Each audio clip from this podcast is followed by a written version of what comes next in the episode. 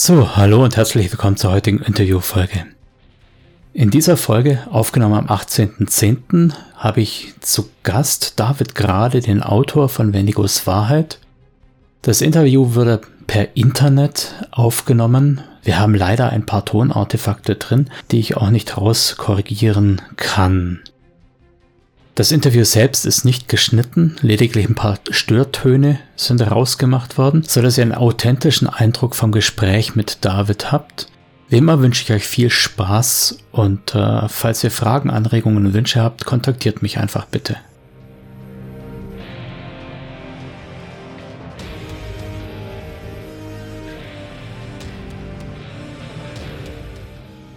Dann wollen wir loslegen, oder?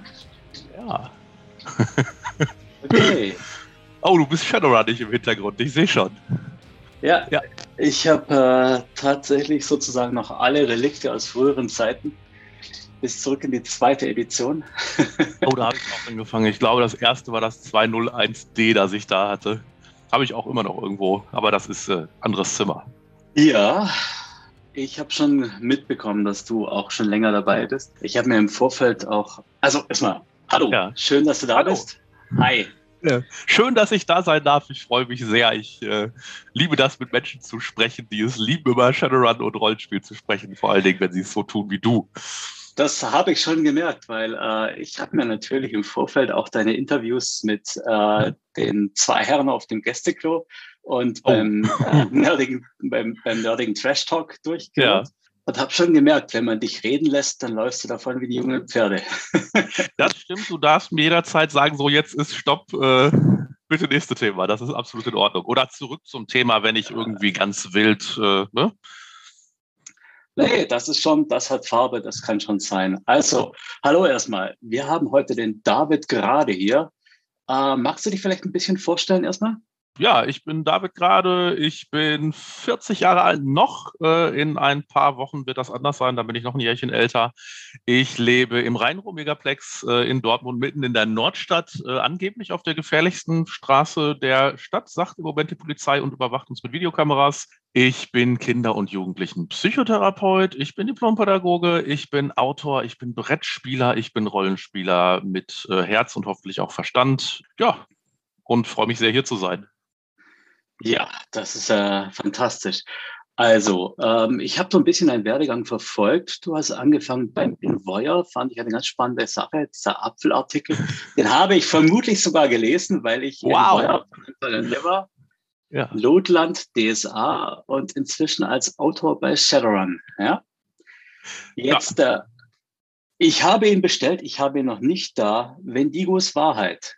Magst du ein bisschen was erzählen?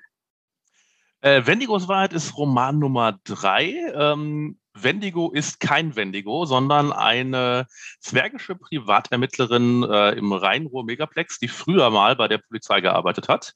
Und sie braucht Kohle, wie das so ist, und nimmt einen Auftrag an, der sich darum dreht, äh, herauszufinden, wer der oder die Mörder einer jungen Frau sind die früher mal mit der Mafia zu tun hatte. Und seltsamerweise ist weder die Mafia noch die Polizei so wirklich daran interessiert, aufzuklären, was denn da passiert ist.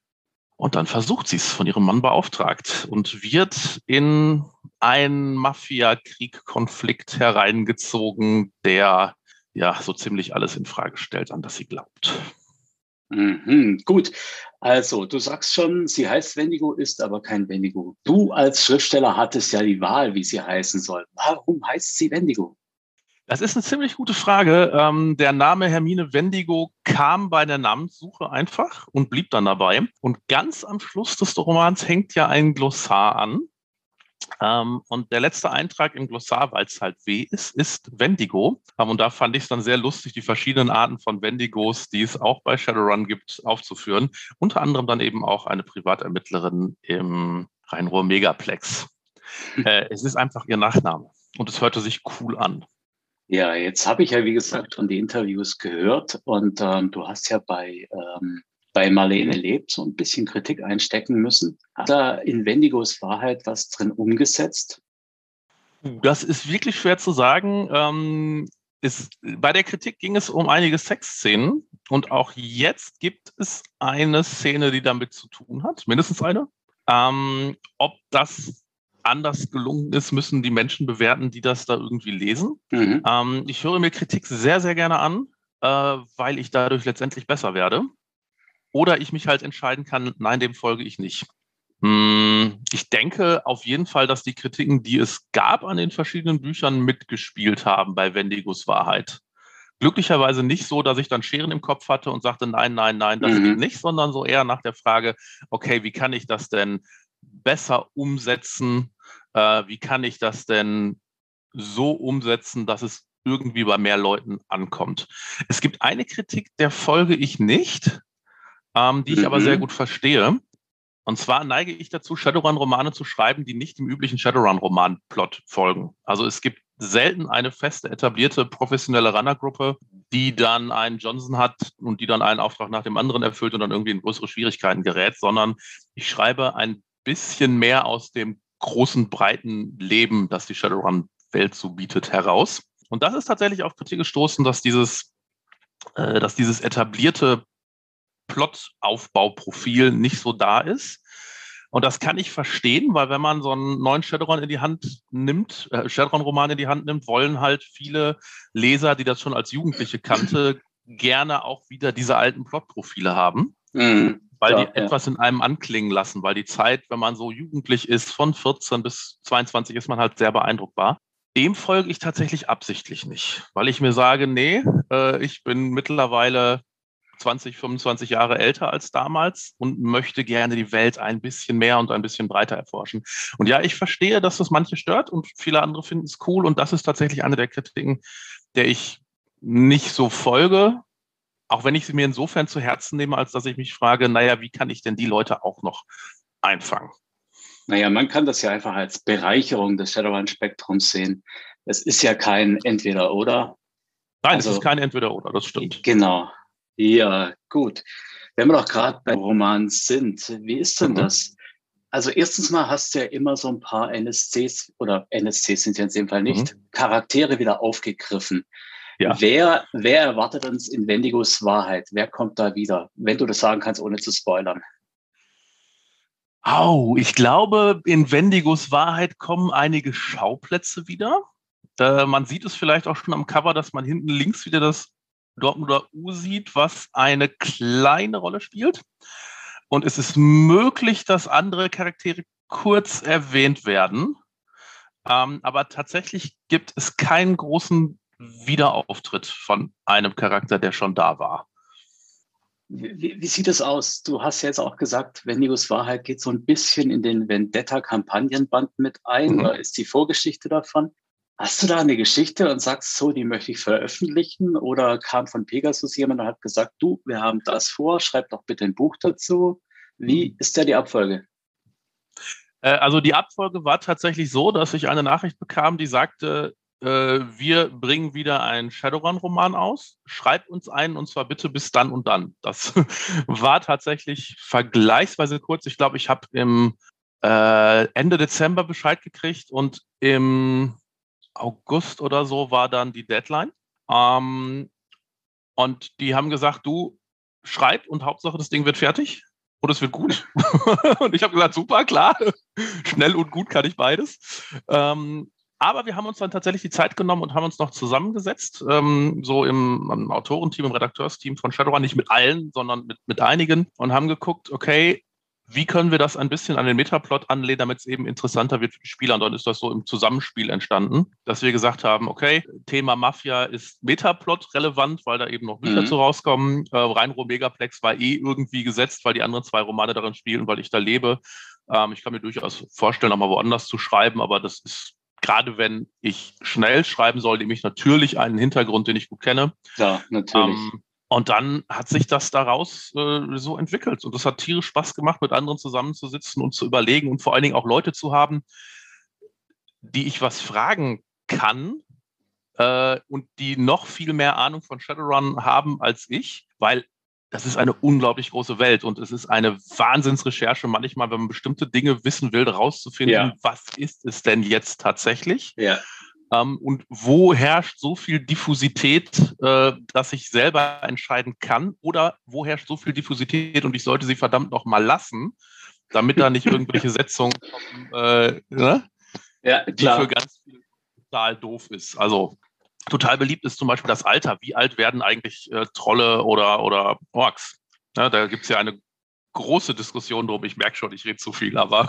Nein, nein, nein, nein, das ist bloß ein Punkt, wo ich nachher noch drauf eingehen wollte. Ah, okay, dann, ähm, dann machen wir das auch nachher. Ja. Ich lass uns, doch eher mal, lass uns doch eher mal bei der Geschichte bleiben. Wie, wie mhm. kommst du auf die Geschichten? Ist da von Anfang irgendwas da oder ähm, kommt es beim Schreiben, verselbstständigt sich da auch was?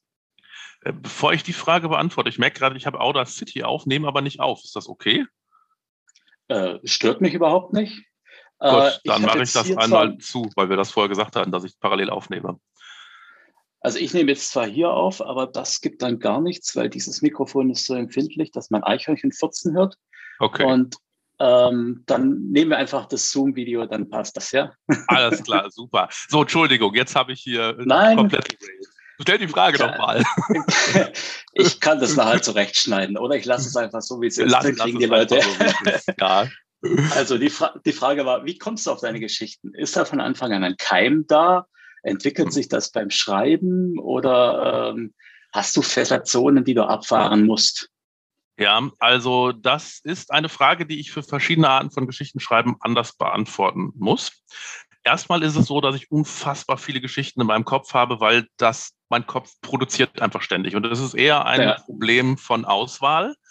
Ähm, Kenn ich. Die Frage, was möchte ich jetzt tatsächlich auf 600.000 Zeichen erzählen? Also was trägt auch diese 600.000 Zeichen und wird dann nicht mhm. persönlich eine Kurzgeschichte oder sowas? Ähm, und dann ist es ganz, ganz, ganz oft so, äh, und das ist eines meiner größten Schwierigkeiten beim Schreiben, ähm, dass diese Geschichte nicht nur eine Geschichte ist, sondern 100. Das heißt, in dem Moment, wo ich schreibe, habe ich noch ganz viele Optionen im Kopf, nicht nur wie etwas erzählt werden könnte, sondern auch wie der Plot verlaufen könnte. Und deswegen ja. hilft es mir unglaublich, dass ich bei äh, Shadowrun vorher ein Exposé abgeben muss, wo schon grob erklärt ist, wie denn dieser Plot ist. Okay, um verstehe, die Wahrheit zu sagen, er, beim Schreiben wird das dann nie 100% erfüllt, dieses Exposé. Also die, die, die ganz großen Sachen schon, ja, weil keine Ahnung, wenn ich jetzt ein Exposé einreiche, äh, wo Lawfür drin vorkommt und der ist dann hinterher tot, wäre das echt schlecht. Also dann würden die sagen, nee, geht so nicht. Das sind Besetzungen, da, da komme ich nicht dran vorbei.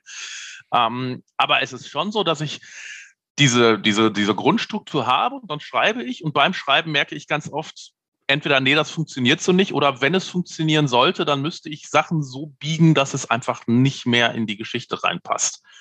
Mhm. Ähm, ja. Und dann bin ich da tatsächlich schnell dabei zu sagen, okay, da müssen wir halt die Plotstruktur ein bisschen umschmeißen. Ähm, ja. Ja, das kennt ja jeder Spielleiter auch aus seinen Sitzungen. Um da vielleicht mal ja. auch nochmal eine Parallele zur Rollenspielleitung zu ziehen, ja. Ich kenne es von meinem Schreiben, ich kenne es von meinem Leiten. Man kommt ja manchmal in so Sackgassen-Situationen, dass man mhm. sagt, okay, logische Konsequenz A, B, C, aber jetzt geht es eigentlich nicht mehr weiter. Wie gehst du damit um? Ähm, unterschiedlich, weil es, glaube ich, unterschiedliche Sackgassensituationen gibt. Ähm, ganz schlimm war das bei Marlene lebt. Da hatte ich echt eine ganz schwierige Sackgassensituation. Da stand ich irgendwann davor und dachte mir, super, wenn ich den Roman jetzt so schreiben sollte, wie er ursprünglich geplant war, dann hätte er 1,5 Millionen Zeichen. Dann habe ich mal ganz vorsichtig äh, bei Shadowrun angefragt und gefragt, hey, was wäre denn, wenn der Roman 1,5 Millionen Zeichen hätte? ich weiß nicht genau, wie die dann intern reagiert haben, aber ich habe dann zurückbekommen, das ist ja total toll, dass du so viel schreiben willst, aber wie wäre es mit maximal 800.000, weil wir müssen das Ding auch noch irgendwie veröffentlichen. und dann saß ich da und dachte mir, okay, jetzt muss ich echt was umbauen. Und in dem Fall hat es länger gedauert, da habe ich bestimmt zwei, drei Monate kaum geschrieben und habe da wirklich dran gesessen und habe alles aus dem Autoren-Werkzeugkasten, wie man mit Plots umgeht, irgendwie da draufgeschmissen, um zu gucken, wie kriege ich das gut hin. Und das war total super für mich und ich glaube auch für den Roman weil der dann nochmal ganz anders durchdacht wurde und nach allen möglichen Gesichtspunkten, Spannungsaufbau, äh, wie erzähle ich Geschichten von einzelnen Charakteren und Entwicklungen, nochmal richtig durchdacht worden ist. Ähm, das ist eine Möglichkeit. Eine andere Möglichkeit ist, dass man gerade einfach eigentlich überhaupt keine Lust zum Schreiben hat. Da ist das allerbeste Durchschreiben tatsächlich, weil wenn ich hinterher drauf gucke, merke ich meistens nicht, wann ich wirklich Spaß am Schreiben hatte und wann ich wirklich söldnermäßig einfach gesagt habe, so verdammt normal, ich muss mich jetzt hinsetzen und die 5000, 10.000 Zeichen des, äh, des Tages schreiben. Ähm, und es gibt tatsächlich auch, das kommt vor, äh, dass ich sage, okay, ein Teil der Story schmeiße ich jetzt raus. Das sind dann meistens nur eine Seite oder zwei, das sind dann so ja, maximal 5000 Zeichen, wo ich dann mal sage, nee, das ist so nichts, das wird nichts, das passt irgendwie nicht rein und dann schmeiße ich die tatsächlich auch raus und dann packe ich die in eine extra Datei und meistens verwende ich die dann auch nie wieder und manchmal komme mhm. ich nochmal drauf zurück und denke, naja, das und das kann ich dann doch noch gebrauchen. Ja, ich kenne das, diese Sackgassen-Files, da sind dann Version 5, Version 12, Version sonst was. Die bleiben ja. auf der Platte, aber in der Regel ja. macht man nichts mehr damit. Ja, du hast gerade schon von verschiedenen Gesichtspunkten geredet. Hm. Was braucht denn für dich eine gute Geschichte? Ist es der Charakter? Ist es das Setting, der Plot? Äh, das kommt sehr stark darauf an, was ein Mensch schreiben will und was er mag. Also, wenn ich einen Page-Turner schreiben wollte, wo ich wirklich sage, okay, ich sorge dafür, dass am Ende jeder zweiten Seite etwas so Spannendes passiert, dass ich einfach weiterlesen muss, dann muss ich halt ganz anders planen, als wenn ich sage, ich schreibe eine Geschichte, da geht es mir hauptsächlich um, um die Charaktere und das Feeling. Oder ich will tief in die Welt eintauchen, weil dann ist der sehr, sehr plotgetrieben im Prinzip, wenn ich sage, ich mache einen Page-Turner. Ich glaube, die Stories, die ich gerne lese, die Geschichten, die brauchen tatsächlich spannende Charaktere, nicht unbedingt liebenswerte, aber welche, wo ich denke, wow, ja, finde ich spannend das Ganze. Ich brauche, dass die in Schwierigkeiten kommen oder vor Entscheidungen stehen, die nicht mehr ihrem Alltag entsprechen, sondern die in irgendeiner Form überfordern. Und ich mag es sehr gerne, wenn alle möglichen seltsamen Winkel von, von Welt ausgeleuchtet sind und trotzdem noch Alltag beschrieben wird. Und so schreibe ich dann halt auch Ne? Ich, ich, folge ja. ganz gerne auch mal Nebensträngen, weil ich selber gerne auch mal einen Nebenstrang lese, wenn er nicht zu lang wird. Das ist wichtig. Wenn er nicht zu weit wegführt, vor allem, ja, genau. Genau. Ja. Ja, ja. ja, jetzt weiß ich ja von dir, dass du auch mit Intention schreibst. Ja? Welchen Zweck mhm. verfolgen deine Geschichten? Also Intention und Zweck eins ist tatsächlich erstmal zu unterhalten und das, dass es Spaß macht. Das, das ist die Nummer eins. Und da ich als David gerade schreibe, erzähle ich Geschichten von Menschen, die mir in irgendeiner Form auch ein bisschen nahe sind. Also ich habe oft Menschen, die selber vergleichsweise divers sind. Also ich selber habe einen Papa, der kommt aus Indien und ist mittlerweile US-Amerikaner und eine Mama, die kommt aus Deutschland. Ne, da stecken also irgendwie zwei Kulturen hinter. Und ich finde es ist jetzt ein bisschen böse zu sagen, aber ich finde es per se erstmal langweilig, wenn in einem Charakter nur eine Kultur drin steckt. Weil dann, dann mhm. sind ja weniger Widersprüche da. das ähm, nehme ich jetzt mal das, persönlich, ja. Das, das persönlich nehmen, aber ich glaube, man kann auch bei Charakteren, wo jetzt nicht zwei Länder hinterstecken, zwei verschiedene Kulturen reinpacken. Ja? Also wenn äh, die in zwei verschiedenen Milieus zu Hause sind, zum Beispiel, mindestens. Wenn die Sexualitäten haben, die nicht der Norm entsprechen. Wenn die politische Überzeugungen haben, die nicht der Norm entsprechen, dann wird es ja schon spannend. Weil dann gibt es ja mindestens einmal die gesellschaftliche Norm, die ja auch irgendwie in einem drinsteckt und das, was davon abweicht. Und dann müssen sich Menschen schon überlegen, okay, wem gehe ich denn hinterher? Und dann hat man, glaube ich, hat Mensch dann schon mehr Spannung drin. Jetzt lieferst du mir hier einen Plothook quasi nach dem anderen. Jetzt hast du ja gerade die Politik angeschnitten. Ja. Und äh, Politik ist ja auch für mich ein Thema. Ich mhm. war ähnlich wie du auch bei den Piraten aktiv. Yay. Ja. ja äh, ich bin jetzt eher in die Mitte bei den Grünen gewandert und mhm. du bist in einer eigenen Partei. Was ist das für eine Partei? DOS-Partei heißt das Ganze. Digital, ökologisch, sozial. Ökologisch haben wir es nicht genannt, weil dann wäre es DÖS-Partei. Die haben wir tatsächlich neu gegründet bundesweit, weil wir festgestellt haben, hey, bundesweit ist es genauso einfach, als wenn wir es lokal gründen würden. Und was wir ein bisschen anders gemacht haben, als glaube ich die meisten anderen auch Kleinstparteien, ist, dass wir am Anfang ein Papier geschrieben haben, wo wir gesagt haben, okay, da sind jetzt ein paar Grundlagen drin, hinter die wir nicht mehr gehen wollen. Wir wollen über bestimmte Dinge nicht mehr reden, weil es einfach nervt.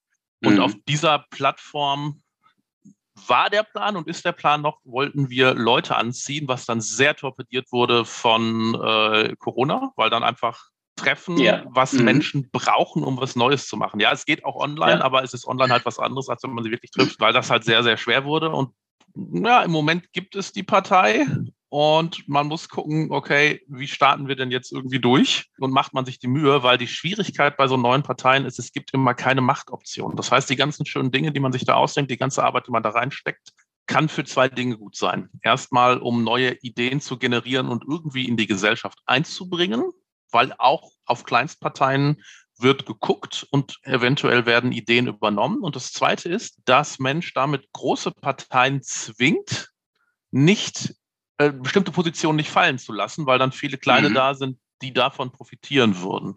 Also ich zum Beispiel halte die Piraten im, in der Nachbetrachtung für extrem erfolgreich, weil zwar nicht unbedingt die sozialen Ideen, die teilweise auch, aber vor allem die digitale Idee unglaublich in den politischen Mainstream reingegangen ist. Am Anfang nur als Worthülse. Ja, wir machen Digitalisierung, ja, wir kümmern uns darum, was das bedeutet. Mittlerweile aber als ernsthafter Programmpunkt von so gut wie jeder großen Partei. Jetzt hast du mir natürlich die Frage, ob es wirklich noch eine Partei braucht, schon vorweggenommen. Aber das macht nichts. Ich habe ja noch diverse Fragen an dich zum Beispiel. ja, lass, lass uns vielleicht mal wieder so ein bisschen die Kurve Richtung Rollenspiel nehmen. Ja. Wenn du da irgendwie deine Lieblingsfigur oder dein Lieblingsfranchise in Film und Literatur wählen würdest, welches wäre das denn dann? Boah, das ist deswegen schwierig zu beantworten, weil meine Antwort morgen wahrscheinlich eine Antwort andere wäre als heute. Ähm, tatsächlich finde ich Shadowrun unglaublich gut, weil es eben so ein großes Mash-up aus vielen verschiedenen Genres ist, das sehr, sehr viel abdecken kann und trotzdem funktioniert, weil es nicht beliebig wird. Also Shadowrun steht da wirklich, wirklich weit oben.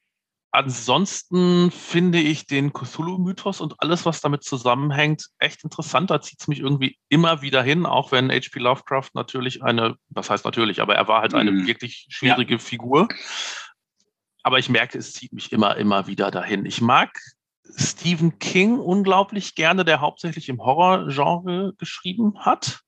Ja, siehst du, bei mir sind die Stephen King Sachen eher, entschuldige. Ja.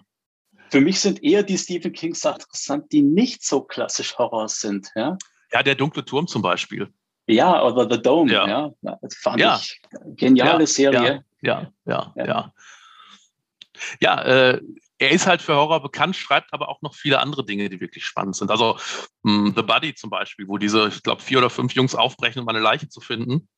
Eigentlich extrem wenig Plot und da werden ein paar Charaktere zusammengeschmissen und sie gehen los und es wird ein Gefühl von einer Zeit und von einem Zusammensein erweckt, das viele Menschen gar nicht erlebt haben, aber so nachfühlen können, dass es sich wirklich fast wie zu Hause anfühlt. Das finde ich großartig.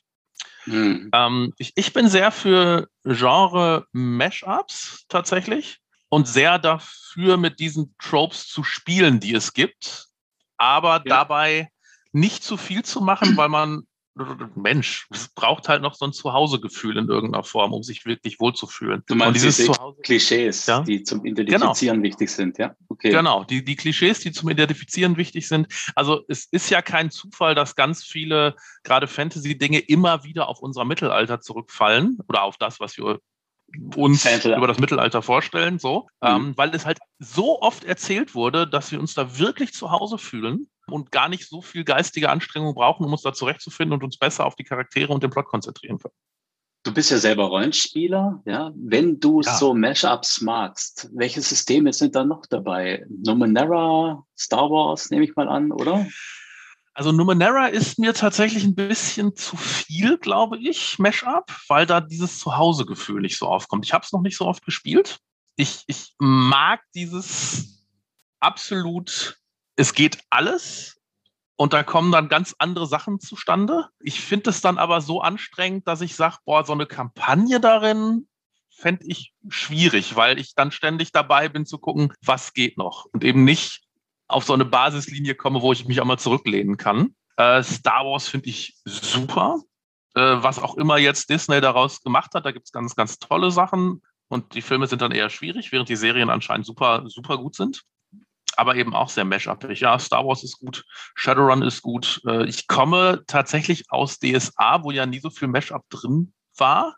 Naja, okay. Äh, DSA ist ja ein Mashup von so ziemlich allem. Du hast die Waldmenschen, du hast die äh, Inuit im Prinzip, du hast so viel in DSA drin, überfrachtet. Ja, schon, aber halt immer als so direktes Abbild der Welt und unserer sozialen Vorstellungen, dass es sich nicht sehr matchupig anfühlt, sondern. Das stimmt, ja. Gut, ja. da hast du auch Und, recht, äh, Interessanterweise in diesem DSA finde ich dann zum Beispiel das Güldenland, also Myranor, schon wieder fast schwierig, weil sich das dann nicht mehr so DSA-ig anfühlt, weil es nicht genug Matchup ist irgendwie.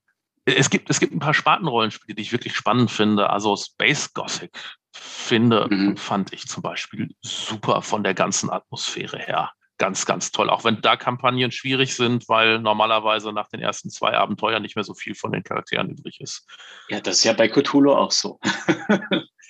das stimmt. Äh, Cthulhu mag ich auch sehr, sehr, sehr, sehr gerne. Äh, spiele ich auch ab und zu auch keine Kampagnen, sondern eher Einzelabenteuer. Ja, Punkt. ja gut, aber wir sind ja hier im Shadowrun-Podcast mhm. und äh, deshalb würde ich gerne mal, wenn du ein Shadowrun-Charakter wärst, was wärst du denn? Oh, gute Frage. Ich, äh, ich wäre gerne ein Shadowrun-Charakter, der lange lebt und dann ist man bei elf. aber äh, so ganz identifiziere ich mich damit nicht. Dann bin ich schon so eher bei, bei Orks und Widerstand und so ein bisschen äh, Außenseiter sein. Ich glaube, ich wäre tatsächlich ein Mensch, so langweilig wie es klingt. Und ich wäre sehr gern irgendetwas Erwachtes. Und ich hätte gerne einen Schlafkompensator. Das ist, also ich glaube, der Schlafkompensator ist das mächtigste, was jemand haben kann in Shadowrun weil es Im so Alltag viel mehr Zeit gibt. Ja. Ja, es gibt so viel mehr Zeit, auch Sachen zu lernen und Sachen zu machen. Und es gibt einen so unfassbaren Vorsprung. Man, Mensch, überlege sich, er bekomme mit zehn Jahren schon so einen Schlafkompensator eingesetzt. Wie viel Vorsprung habe ich innerhalb der nächsten fünf Jahre zu den Gleichaltrigen? Das ist ja Wahnsinn. Ähm, also auf jeden Fall hätte ich einen Schlafkompensator, auch wenn ich magisch erwacht wäre. Also der, der Essenzpunkt, der darf gerne gehen. Und dann würde ich mir ich wahrscheinlich auch noch eine Datenbuchse einsetzen lassen für die anderen Punkte, weil Talentbuchse. Ich wäre gerne auf allen unterwegs. Talentbuchse finde ich. Talent super, Ja, doch. Ja, Talentbuchse weiß ich nicht. Das ist, äh, das ist ja so gekauft. Das, ist, das wirkt doch nicht so, als käme es aus mir heraus irgendwie. Du, da hätte ich jetzt nicht wirklich ein Problem damit, ja. Kommt drauf an, was ich machen will. Das stimmt natürlich, ja. Ich denke, dass der äh, Schlafkompensator so unterschätzt ist im Rollenspiel, ist die mhm. Tatsache, mhm. dass wir im Prinzip virtuelle Zeit haben. Eine ja. intradiegetische Figur würde definitiv profitieren. Ja, da bin mhm. ich ganz bei dir. Ähm, du bist ja als Autor der Erzähler. Wie ist es im Rollenspiel? Bist du eher Spieler oder Spielleiter? Äh, ich glaube, ich war in meinem Leben öfter Spielleiter. Wir haben das mittlerweile so geregelt in der Hauptrunde, in der ich spiele, dass wir abwechselnd Spiel leiten. Also, ähm, und da, da bin ich dann auch Spieler. Wobei ich merke, dass ich mich, also in beiden Rollen wünsche ich mir irgendwann wieder das andere. Als Spieler wünsche ich mir irgendwann wieder Spielleiter zu sein, weil ich dann mehr Ideen ausleben kann und schneller die Charaktere switchen kann. Und als Spielleiter überlege ich mir dann, ach, irgendwann wäre ich dann schon wieder gerne Spieler, weil dann kann ich so richtig in die Rolle reingehen und die Dinge erleben und mich mehr überraschen lassen, wie die Welt um mich herum ist. Ähm, ich bin beides sehr, sehr gerne. Ich erkenne auch an, dass Spielleiter der härtere Job ist. Sowohl oh. geistig, also wenn ich müde bin, ist es leichter, Spieler zu sein als Spielleiter, weil ich mich leichter zurücknehmen kann und sagen kann, so, jetzt lasse ich mal die anderen. Für mich ist genau andersrum. Wenn ich müde bin und nicht Spieler, dann habe ich so maximal 10% Spotlight. Da trifft dich weg, das ist nichts für mich.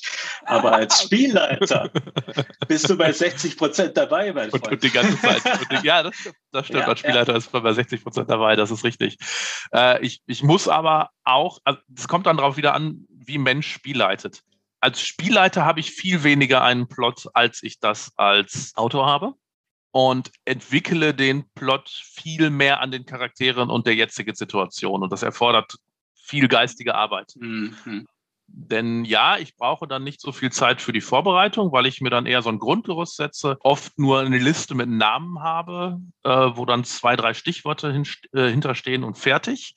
Und vielleicht ein, zwei Szenen im Kopf habe, die ich ganz gerne den Charakteren anbieten würde, die ich aber im Notfalls auch wieder streiche und das war's und alles andere wird im Prinzip aus dem Spiel heraus entwickelt. Das hat den riesen Nachteil, dass es dass die Kampagnen, die ich mache, meistens extrem derailen und in Ewigkeit geführt werden, was aber gar nicht schlimm ist, weil die dann doch irgendwie spannend sind.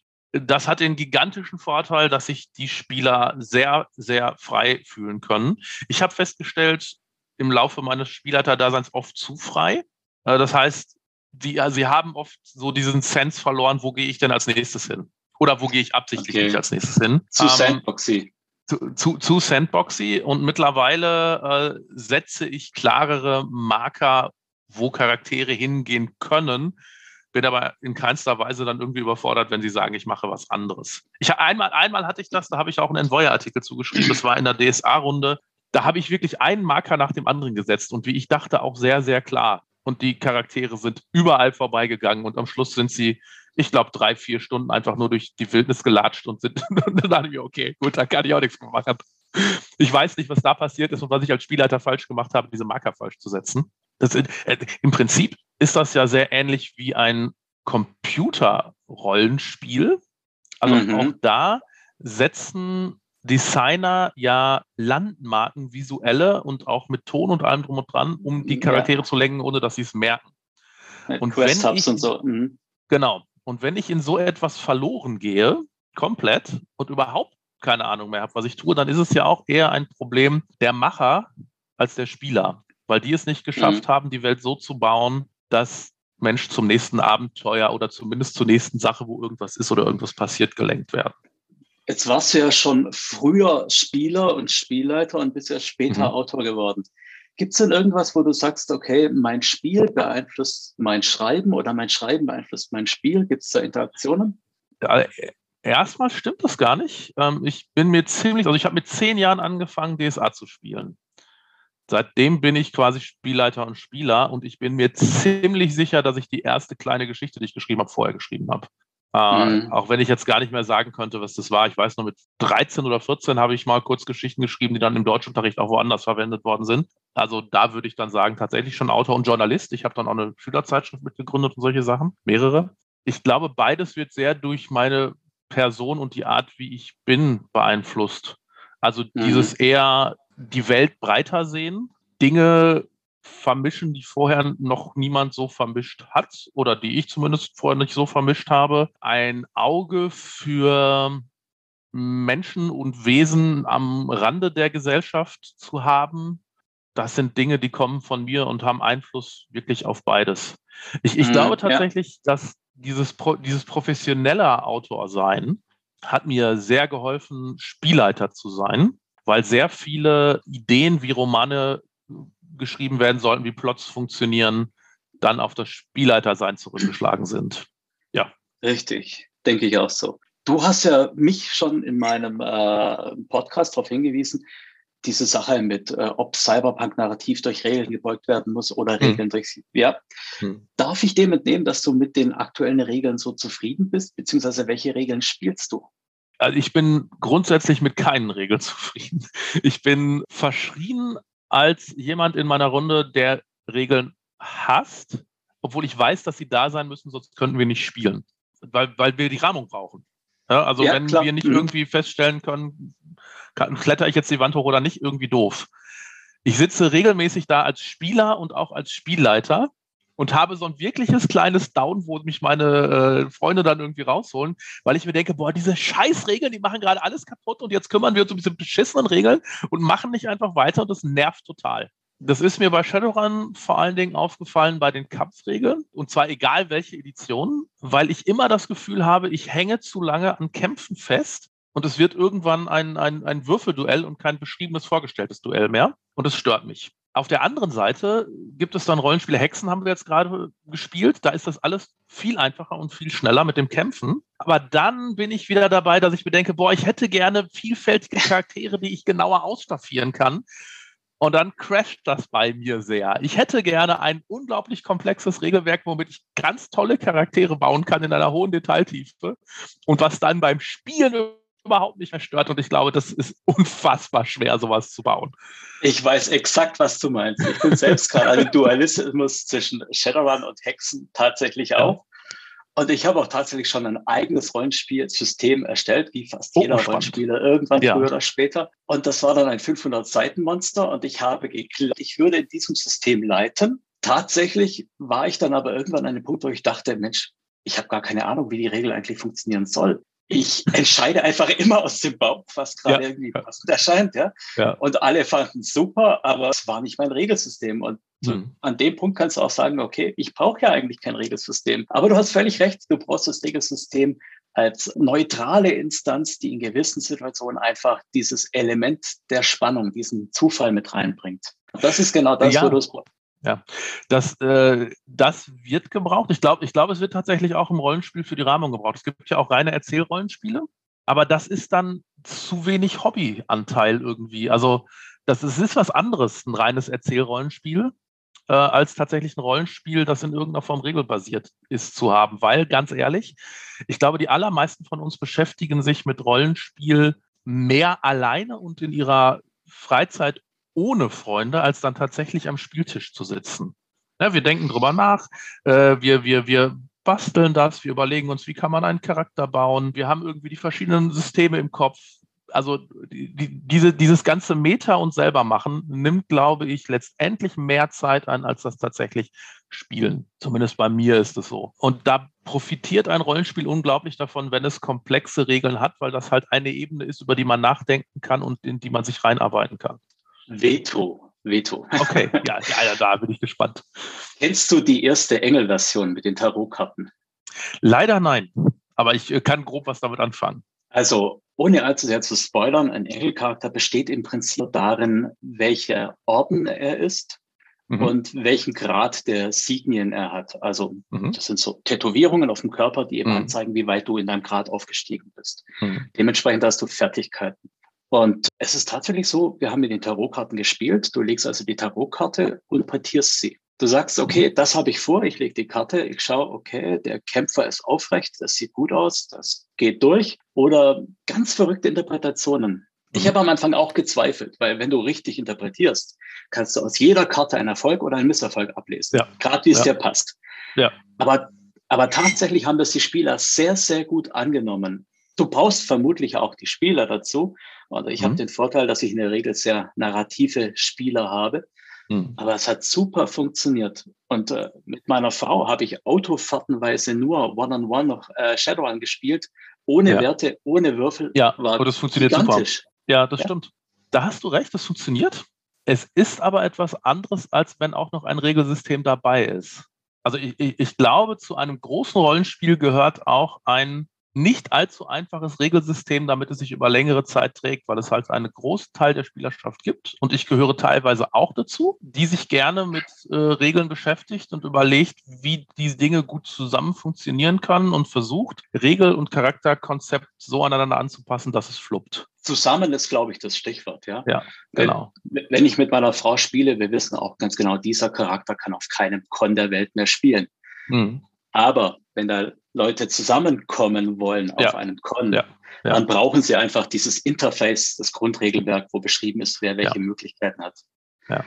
Äh, und, da sind wir sehr bei dem Metagespräch über Rollenspiel, das jede Gruppe meiner Meinung nach führen sollte, zumindest irgendwann an einem bestimmten Punkt, weil ganz wenn, wenn sich da vier Leute treffen, haben alle eine etwas andere Idee, wie sie gerne spielen wollen und was ihnen wichtig ist. Und das sollte sehr gut kommuniziert sein, sonst wird es zu Schwierigkeiten führen irgendwann. Selbst in Runden, Definitiv, die schon ja. lange existieren. Also auch wir rennen immer wieder in Situationen rein, wo Leute irgendwie enttäuscht sind und wir rausfinden müssen, woran liegt es denn gerade. Äh, sei es bei Shadowrun, dass sie sich einen Charakter vorgestellt haben, der unglaublich gut schleichen kann und dann ist es halt so gut wie unmöglich, äh, vom Regelsystem her, dass sich ein Charakter wirklich mal erfolgreich über längere Zeit anschleicht und jemanden von hinten die Kehle durchschneidet oder sowas. Das geht erzählerisch in einzelnen Situationen. Wenn das in einem größeren Kampf in irgendeiner Form passieren soll, ist es nahezu unmöglich. Oder wir haben total was ja. falsch gemacht, was sein kann. Nein, nein, nein, habt ihr nicht. Äh, mhm. Rules as written sind tatsächlich ziemlich heftig, vor allem was diesen äh,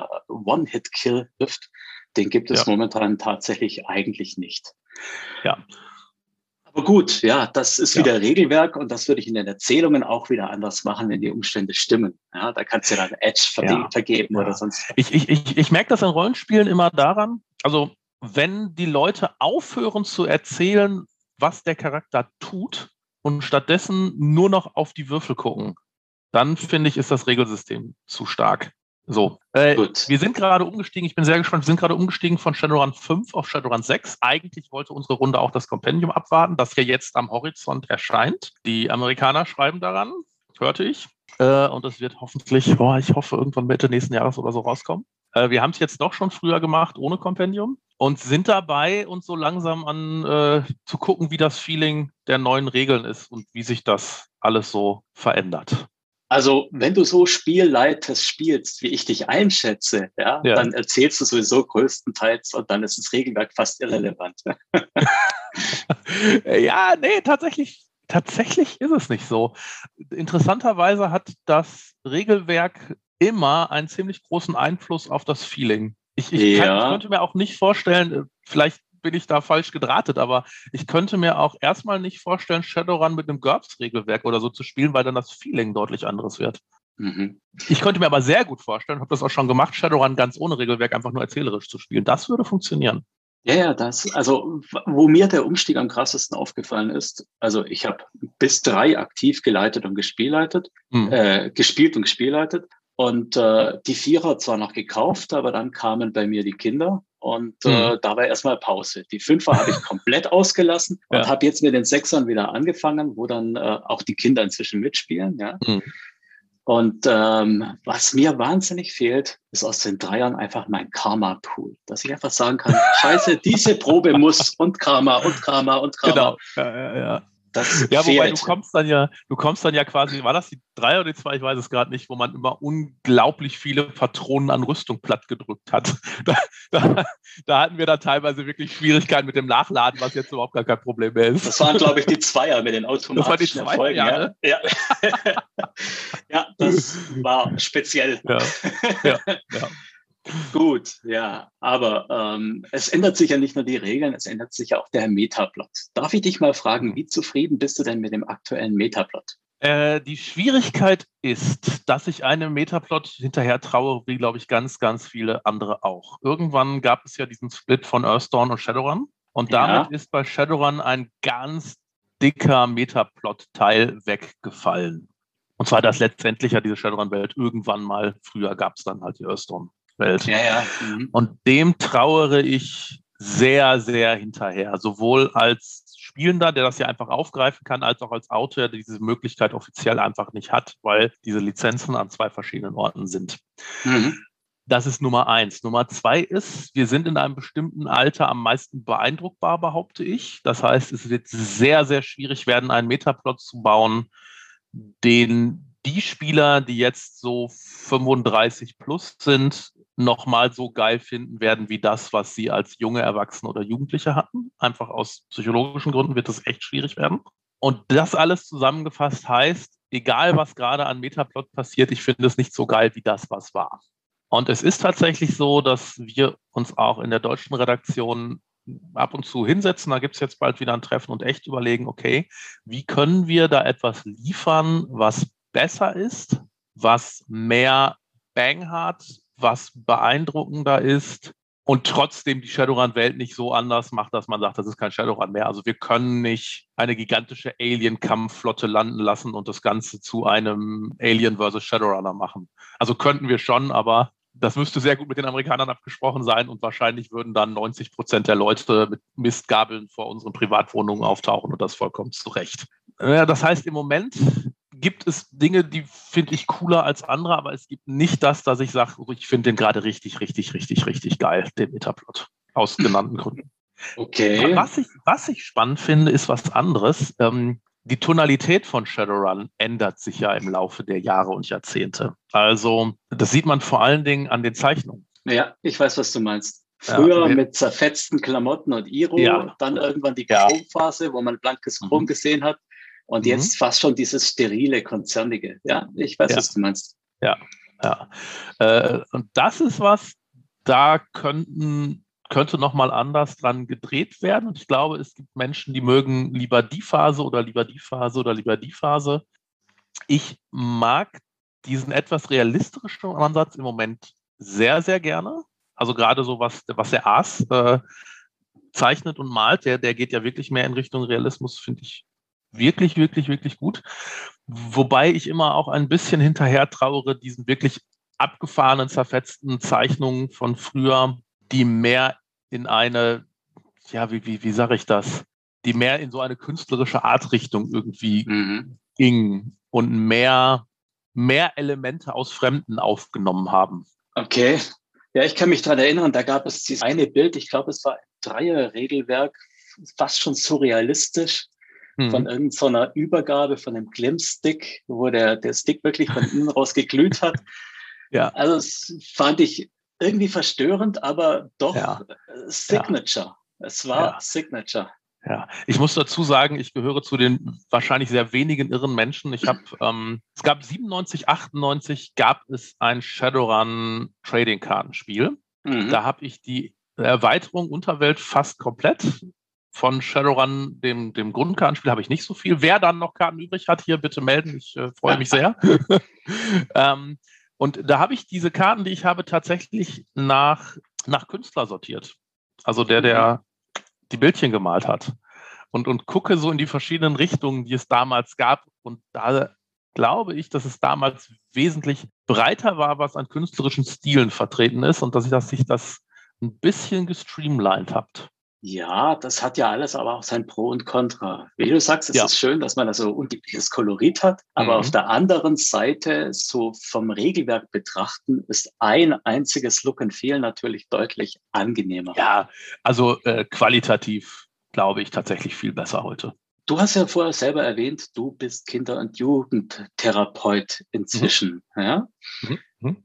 Kennst ja sicher den SK-Podcast, oder? Ja, ja. Der, der, Carsten ist ja auch als Therapeut unterwegs und mhm. auch so, ich sage jetzt mal, ein elaborierter äh, Rollenspieler.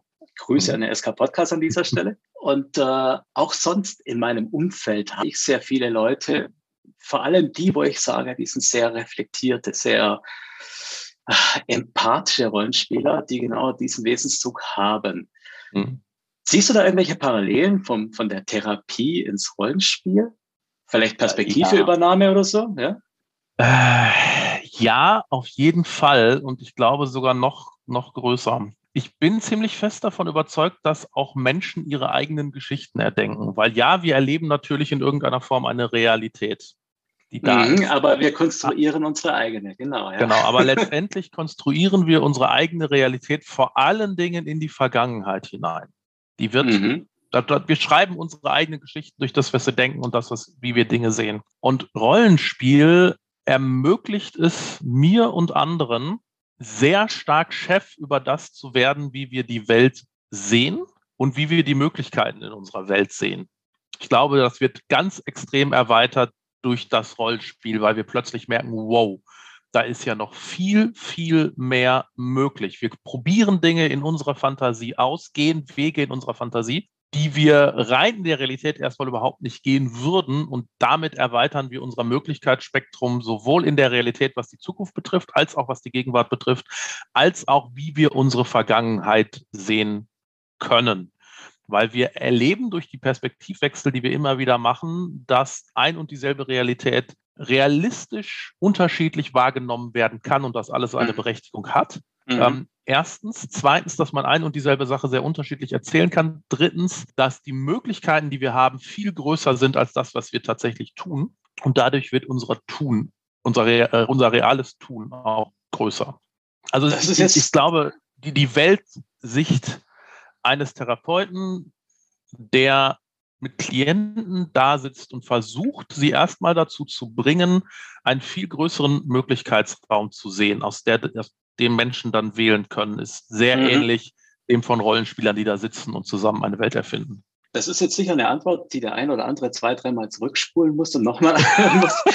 ja, das wäre besser, wenn ich das besser durchdacht hätte, was ich gerade gesagt hätte. Das stimmt. Vielleicht dann beim zweiten oder dritten Podcast. Dann hättest du aber auch wahrscheinlich dreimal so lange gebraucht für die Antwort. ja. Ja, Gut, also du hast ja vorher selber schon erwähnt, dein mhm. Vater mhm. ist Inder, der jetzt mhm. in Amerika lebt. Mhm. Also mittlerweile ist er tatsächlich US-Amerikaner. Ja, ha, ja, Entschuldigung, habe ich nicht klar genug gesagt. Ja, alles gut. ähm, nee, das ist, das, ist, das, ist, das ist echt ein Unterschied, weil was ist denn ein Mensch? Also was ist denn jemand, der die Staatsbürgerschaft wechselt, ist er dann trotzdem noch das, was er vorher war? Und eigentlich wäre dann Papa, mein Papa dann gar kein Inder, sondern Pakistaner, weil er ist zwar in Indien geboren, der Opa kommt auch aus Pakistan, aber Pakistan war ja früher Indien. Also was ist er denn jetzt? Und jetzt, da äh, halte ich mich doch lieber an den Pass. Also das ist viel einfacher. Jetzt denkt das Ganze noch mal weiter in Richtung äh, Altered Carbon, wenn du die Serie kennst. Ja, kenne ich. Ja. Gut, also wenn du da dein DHF in unterschiedlichen Körpern und in unterschiedlichen Kulturen wachsen ja. lässt, ja. was bist du denn dann? Äh, dann bin ich letztendlich äh, die Geschichte, die ich von mir erzähle oder von mir denke. Das also, bin ich dann. Da, das reicht mir für Menschen auch. Ich brauche ja. eigentlich keine drauf. Ja, Aber ja. Ähm, ich will trotzdem jetzt mal kurz zurückkommen auf das Label. Fühlst du dich mhm. denn als POC, als Person of Color? Mittlerweile ja. Also ich bin so sozialisiert worden, dass ich mich selber immer als weiß gesehen habe, so als Kind, und da echt drunter gelitten habe, dass mich andere so nicht gesehen haben. Weil also es, es gibt etwas, was Othering heißt. Äh, mhm. Das ist, dass wir anderen Menschen klar machen, dass sie irgendwie anders sind als wir. Ja. Ja. Und das kann man so, ja, du bist halt ein anderer Mensch, kein Problem, du gehörst zu einer anderen Familie, kein Problem. Aber das kann man auch so machen, du gehörst irgendwie nicht zu uns, sondern woanders hin. Und ich habe mich ja immer als Weißer in dieser weißen Gesellschaft identifiziert. Und das hat mich immer sehr gestört und getroffen, wenn Menschen mir irgendwie klar machen wollten, nee, du gehörst ja nicht dazu. Also, ne? Oder, oder gesagt haben, du bist jemand anderes. Und das habe ich lange nicht verstanden und ich habe das lange überhaupt nicht akzeptiert, dass da ja offensichtlich etwas ist, was mich anders macht. Und das ist ja wirklich nur die Hautfarbe. Also wenn mein Papa aus Holland käme und weißer ist, wäre ich genauso Mischling oder wie immer man das nennen kann oder halb Ausländer oder was auch immer. Aber die Menschen hätte es halt überhaupt nicht gestört, weil sie es gar nicht gemerkt hätten. Also es wäre nie so ja, passiert. Klar. Und deswegen bin ich, glaube ich, ja, ich bin, ich bin POC-POC, weil ich einfach so gesehen werde von sehr vielen Menschen aus meinem Umfeld. Und wie geht es dir da in der Rollenspielszene? Merkst du da aus Abgrenzung mhm. oder ist es so, dass, also so erlebe ich die Rollenspielszene, mhm. dass sie sehr tolerant ist? Also wie, wie ist es für dich? Also ich persönlich habe die Rollenspielszene tatsächlich als sehr tolerant erlebt in diesem Punkt. Ich merke aber, dass die oder Teile der Rollenspielszene dann doch nicht so tolerant sind, wenn ich nicht sage, ich möchte einfach dabei sein und äh, das machen, was es halt gibt, sondern ich möchte auch mitbestimmen, wie die Spiele aussehen. Also wenn ich dann ankomme und sage, ja, das ist ja total toll, dass es da so eine mittelalterliche Welt gibt, die auf Europa irgendwie zentriert ist, also wo alle weiß sind, aber ich würde da trotzdem jetzt gerne mal einen Charakter spielen, der braun ist oder schwarz ist und trotzdem Adliger oder König, dann gibt es da einen gewissen Anteil an Leuten, die sagen, nee, das geht nicht. Das ist gegen die natürliche Ordnung des Rollenspiels oder der Welt oder unseres Headcanons. Und das wollen mhm. wir so mhm. nicht. Und dann denke ich mir, das finde ich aber scheiße. Warum denn? Ja, also wie, warum ist es so, dass da ein Drache sein darf, aber nicht der schwarze König? Ähm, ich, ich verstehe den Punkt.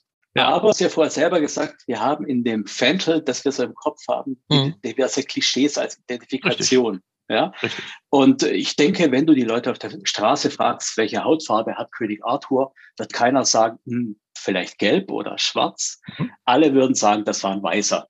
Mhm. Ja, ich denke, dieses Klischee ist einfach so verwurzelt und es äh, wird ich bin, ich bin nicht mal sicher, ob es sinnvoll ist, irgendwie eine Setzung mit König Arthur als Schwarzen zu haben.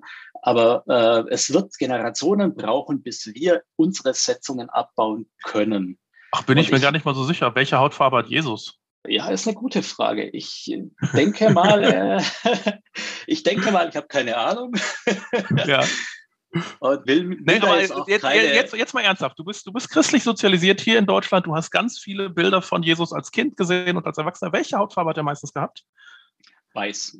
Der ja, genau. Und welche Hautfarbe muss er gehabt haben, wenn er so existiert hat, wie gesagt wird? Ja, olivfarben, braun, genau. irgendwas in die Richtung. Genau, ja. genau. Und es ist überhaupt gar kein Problem, hier einen weißen Jesus zu etablieren. Das ist kein, kein Problem. Ja, den haben wir aber schon immer so serviert bekommen.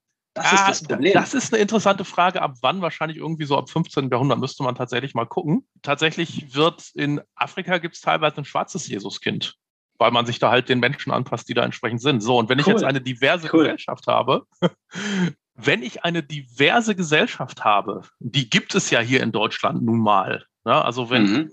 Gut, mein Stadtteil ist jetzt äh, tatsächlich ein bisschen außerhalb der Norm. Wenn ich rausgehe, sehe ich mehr Nicht-Weiße als Weiße. Das ist einfach so, weil hier Dortmunder Nordstadt. Und ja, auf dem Land äh, sitze ich dann manchmal in irgendwelchen Cafés und bin der Einzige, der nicht weiß ist da und denke schon so, wow, was geht hier ab?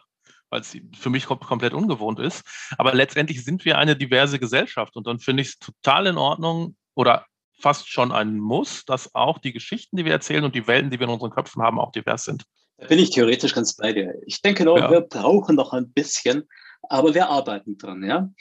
Apropos dran arbeiten. Es mhm. gab mhm. ja diese Diskussion, ob Fantasy-Rassen ihren Modifikator verlieren sollen. Also ob mhm. der Troll nicht mehr sein mhm. plus zwei auf Konsti und plus eins auf mhm. Stärke oder sowas hat. Ja. Du weißt, du weißt, worauf ich raus will, ja? Ja. Also da gab es natürlich die Leute, die gesagt haben, nee, never ever, wir ranten hier dagegen.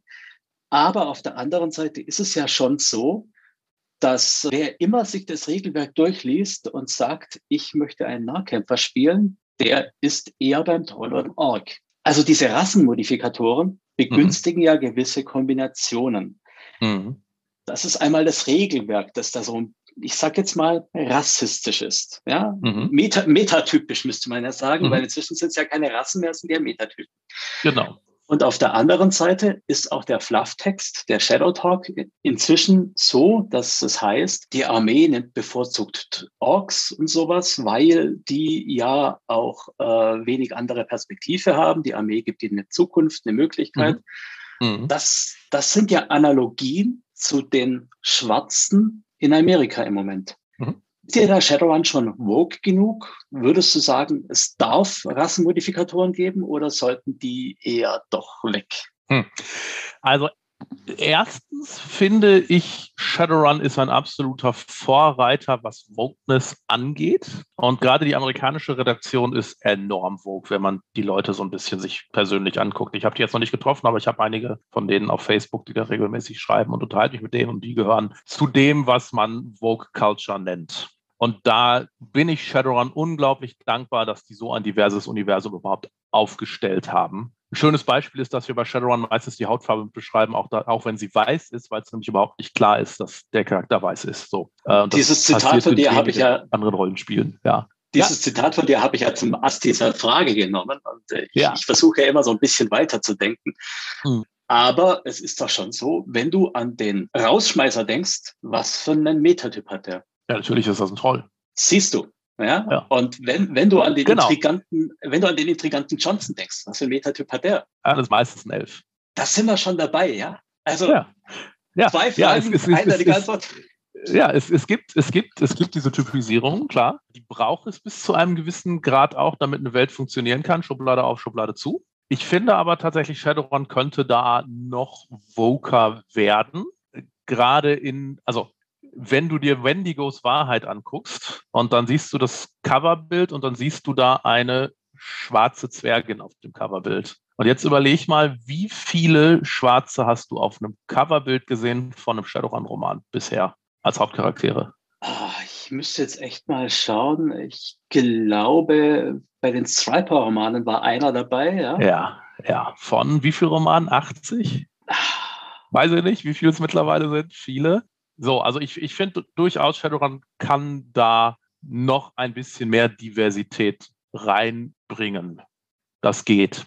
Jetzt sind wir aber eher bei der Frage nach den, mache ich das mit der plus zwei Stärke, mache ich das nicht. Ich finde die momentane mhm. Lösung mit den unterschiedlichen Maximalwerten, aber es ist gleich verteilt, erstmal ganz gut, so wie sie ist. Für mich ist die Frage, was sollen denn Trolle, Orks, Elfen und so weiter und so fort repräsentieren? Und wenn ich mir angucke, was sie repräsentieren sollen, dann sehe ich die Storyline in Shadowrun, die es, glaube ich, von Anfang an so gibt, dass viel von dieser Rassismusgeschichte und dieser Ausgrenzungsgeschichte jetzt zwischen den Metatypen stattfindet und damit repräsentieren Trolle und Orks und Elfen und Zwerge ja irgendwelche Gruppen in unserer Gesellschaft.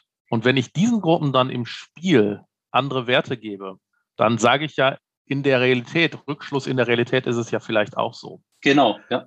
So, und das, das, Schwierige ist, dass das ja teilweise tatsächlich stimmt. Also wenn ich einen IQ-Test mit jemandem mache, der nicht westlich sozialisiert worden ist, dann fällt der schlechter aus. Und ja, dann hat der in der Messung eine niedrige Intelligenz, immer im Schnitt wohlgemerkt. Ne? Aber du Aber weißt dass ja selber. da etwas hintersteckt, mhm. wo man quasi die Werte so misst, dass es für uns gut ist und nicht neutral genau. misst, ist dann der nächste Punkt. Genau, ja. Erstens ja. mal sind ja diese IQ-Tests durchaus des Trainings zugänglich und zweitens haben ja. diese Zugangshürden, die ja. kulturell zum Teil stärker oder schwächer verankert sind. Also genau. eigentlich eigentlich müssten wir ja nicht den IQ von dem Schwarzen gegen den IQ von dem Hellhäutigen. Man misst ja eigentlich den IQ von dem aus Ghana gegen den IQ von dem aus Norwegen oder sowas. Mhm. Und selbst wenn du es selbst wenn du es jetzt ähm, mit Schwarz-Weiß im gleichen Land machen möchtest, dann hast du das Problem, dass es ein Land rassistisch ist. Jedes. Mhm. Ähm, und dass viel, viel, viel, viel mehr Menschen, die schwarz sind, in einem Milieu leben, wo weniger Bücher im Haushalt stehen. Es ist einfach so, ja. ne? weil, weil die bisherige Gesellschaftskonstruktion so ist, dass es viel, viel mehr Schwarze gibt, die bildungsfern und geldfern sind.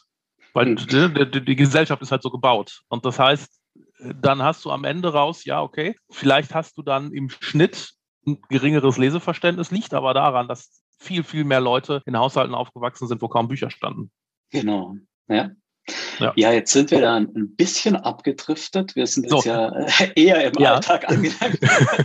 nee, nee, aber du hast ja, du hast ja dann direkt wieder den Rückschlag auf Shadowrun. Wenn du jetzt, sagen wir, die Orks nimmst und sagst, ja, das repräsentiert jetzt die Schwarzen in den USA und du gibst diesen Orks im Regelsystem fix andere Werte, dann sagst du ja, die sind ja tatsächlich stärker, die sind ja tatsächlich schneller, die sind ja tatsächlich dümmer, die sind ja tatsächlich hässlicher.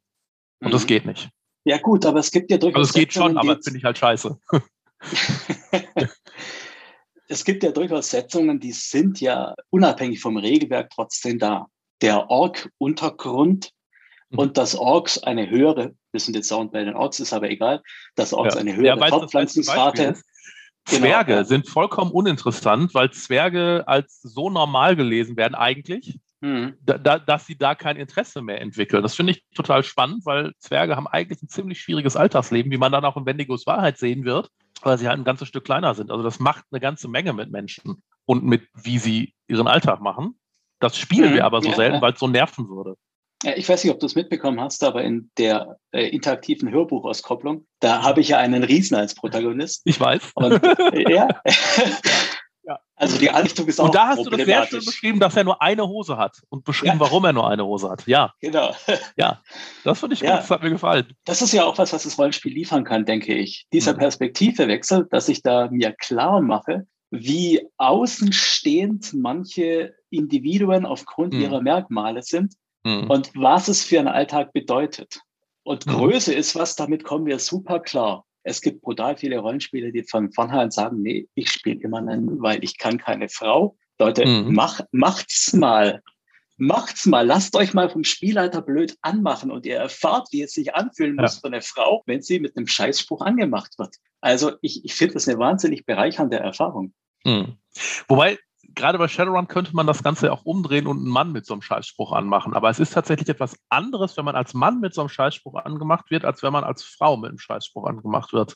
Weil die Machtverhältnisse immer noch unterschiedlich sind. Wobei du hattest es ja auch, äh, ich glaube, es war bei Philipp und Elea, hattest du ja gesagt, mhm. Geschlechtsumwandlung ist eine Sache von Thorsten Nguyen. Ja? Genau.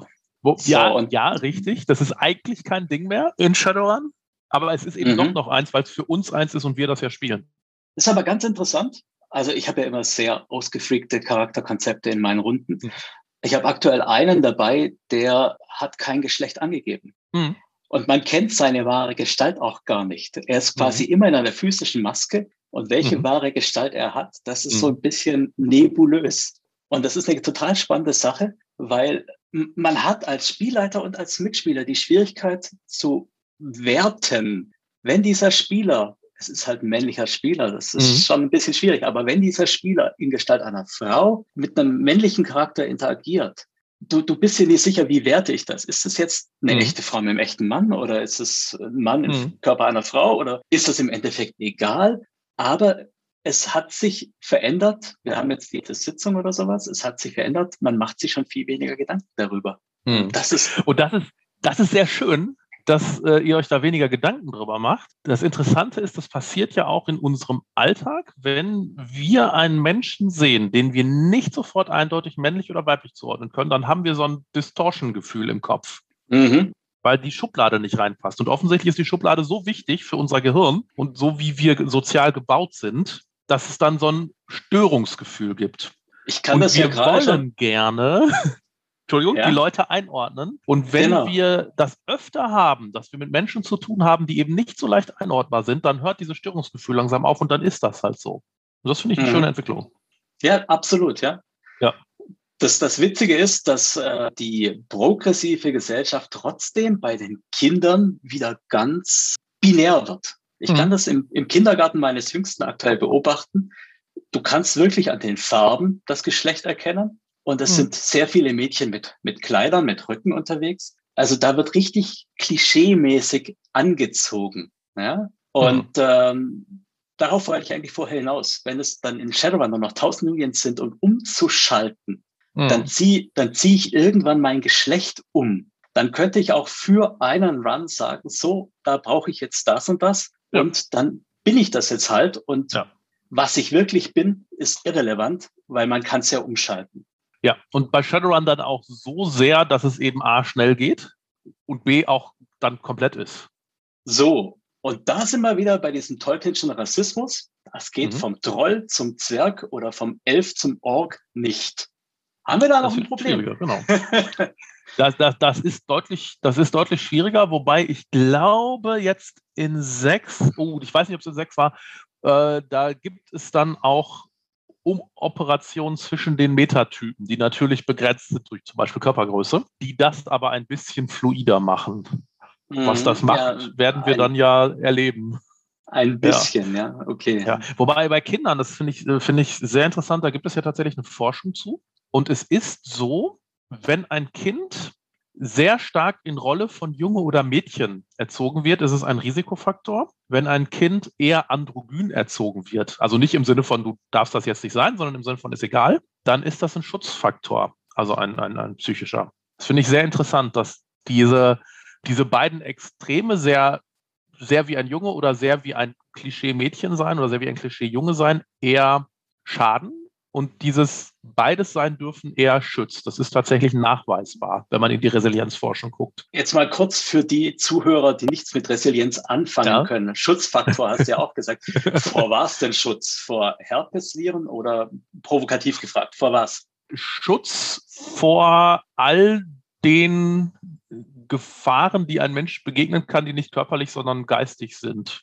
Mhm. Also Menschen, die androgyn erzogen sind, werden seltener psychisch krank. Punkt. Aber bei der geringeren Wahrscheinlichkeit und wenn dann nicht so stark. Ja, das habe ich so noch nicht gewusst. Ja, finde ich spannend. Mhm. Vielleicht liegt es daran, ich weiß jetzt gerade nicht mehr, wie das Prinzip heißt, aber wenn mhm. sich deine innere Haltung und deine äußere Haltung nicht äh, decken, ah, wie hieß denn das nochmal? Es liegt mir auf der Zunge. Fremdwahrnehmung, Selbstwahrnehmung? Geht es dir darum?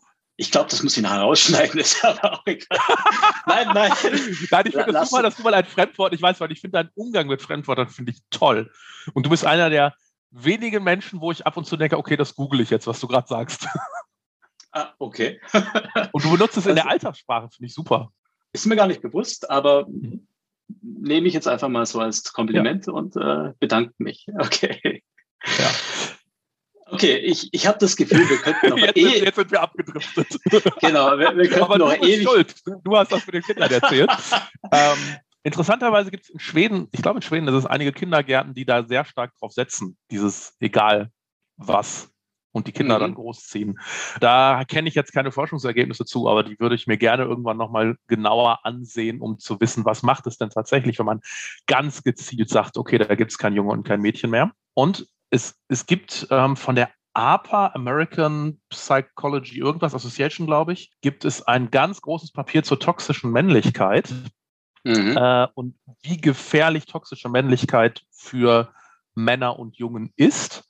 Interessanterweise stärker in, in Milieus oder Communities, die eher am Rande der Gesellschaft sind. Da ist toxische Männlichkeit meistens stärker. Und wie auch wissenschaftlich nachweisbar ist, wie gefährlich solche männlich toxischen Ideen, also wie, giftig die für, für Jungs und Männer tatsächlich sind. Ne? Ich muss alles alleine schaffen, ich bin der Starke, ich muss mich notfalls mit Gewalt durchsetzen und so weiter und so fort.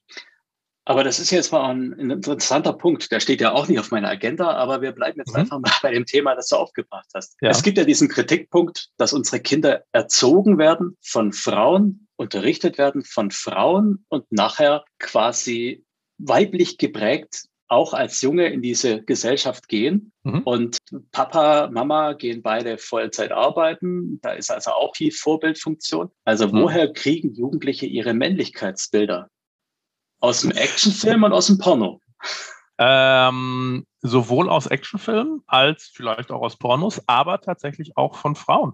Also es ist ja, also auch Frauen haben ja diese Ideen im Kopf, nicht alle, aber einige, so wie bei Männern, wie Jungs und wie Mädchen zu sein haben und behandeln mhm. die Geschlechter dann entsprechend unterschiedlich. Und also ich, ich mache da mal ein anderes Beispiel auf, vielleicht wird es dann klarer. Wenn man sich die Beschneidungspraktiken von Mädchen anschaut, in Ländern, wo das getan wird oder in Kulturen, wo das getan wird, mhm. dann sieht man, dass auch Frauen diejenigen sind, und zwar hauptsächlich, die das weiter betreiben und weiter betreiben und weiter betreiben. Okay. Das sind nicht nur die Männer, das sind auch die Frauen nicht alle, aber einige, die ganz klar sagen, wir wollen, dass das bei unseren Kindern auch gemacht wird. Wir machen das jetzt so weiter. Die sind die Träger der Kultur in dem Moment, die da ist. Mhm. Äh, und genauso ist das ja auch bei der Erziehung. Die Frauen sind genau wie Männer Träger der Kultur und geben das weiter in beide Richtungen. Das ist ein interessanter Gedanke, auch wenn mich mhm. das Beispiel jetzt ein bisschen verstört hat, muss ich ehrlich sagen. Ja, ja da, ist, da, wird, da wird halt so unglaublich klar. Also, äh, mhm. dass es eben die Frauen sind, die teilweise selber äh, beschnitten worden sind und die wissen, wie schlimm es ist, aber das trotzdem weitergeben an ihre Kinder oder an, ihre mhm. Mädchen dann eben halt. Okay, ja, sollte man ihnen ja. vielleicht auch mal empfehlen, ein bisschen Rollenspiel zu betreiben und Perspektivwechsel üben. das wäre total toll, ja. David, es ist wirklich schwierig, in diesem Fass jetzt irgendwann wieder den Korken einzukorken und zu sagen, ja, wir machen jetzt mal Schluss. Aber mhm. von der Menge her, die wir jetzt geredet haben, haben wir schon ein erklägliches Mal erfüllt. Ich würde aber gerne zum Abschluss noch von dir wissen, wie sieht deine Roadmap aus? Hast du noch weitere Sachen, die du jetzt geplant hast? Ja, ich habe gestern eine Kurzgeschichte fertig geschrieben für eine Anthologie, die Chrononomicon heißt. Die wird wahrscheinlich irgendwann nächstes Jahr rauskommen von Detlef Klever ist diese Anthologie. Ich habe meinen ersten Fantasy-Roman, da ist die Abgabe im Mai. Das wird ein Splittermond-Roman werden und er trägt den Titel Die Legende vom Froststein. Da freue ich mich schon sehr, sehr, sehr, sehr, sehr drauf. Das ist das, womit ich mich jetzt die nächsten Monate hauptsächlich beschäftigen werde. Und es wird noch ein Abenteuer geben. Ich hoffe, das darf ich schon erzählen. Wenn nicht, sieh zu, dass Tigger das nicht hört. Es wird ein Abenteuer geben in einem Horrorband, der äh, für Shadowrun erscheinen wird. Mhm. Ein Horror-Abenteuerband. Es wird einer von diesen gelben Heftchen werden. Mhm. Ja, Tigger, wenn ich jetzt zu viel erzählt habe, es tut mir fürchterlich leid. Also ich werde es halt okay einholen, bevor wir hier. Nein, ist, mach, mach einfach. Bevor du Tigger das gefragt hast. Außerdem wird er dann nur darauf aufmerksam. Frag den auf gar keinen Fall. Okay, okay. also, Tigger, falls du es doch hörst, siehst, wie auch immer, ich hätte ja. gesagt, David ist schuld. ja, Mich Michael ist schuld. Er hat mich dazu gezwungen, durch seine überlegenen Skills mir hier Sachen aus der Nase zu ziehen. Okay. Also, und wenn du so eine volle Zeitleiste hast, dann ist es natürlich noch umso dankenswerter, dass du dir die Zeit hier genommen hast. Ich Lieben gerne. Ich lerne da immer unglaublich viel dazu, wenn ich mit verschiedenen Menschen spreche. Es ist toll. Ich mag das sehr gerne. Ja, ich, ich muss auch sagen, ich fand es faszinierend. Äh, ich habe jetzt die ersten zwei Interviews gehört und gedacht, ah, der ist ja eigentlich schon alles gefragt worden. Und trotzdem kamen jetzt noch viele, viele neue Aspekte. Es war sehr bereichernd, mit dir zu reden. Danke. Und ähm, die Zeit ging rasend vorbei und es war fantastisch. Vielen, vielen Dank. Ich danke dir und ja, ich hoffe, irgendwann lädst du mich wieder ein. Ich werde deinen Podcast weiterverfolgen und hoffe, dass der so viel Erfolg hat, dass du Spaß daran hast, weiterzumachen. Definitiv, ja. Okay, vielen Dank.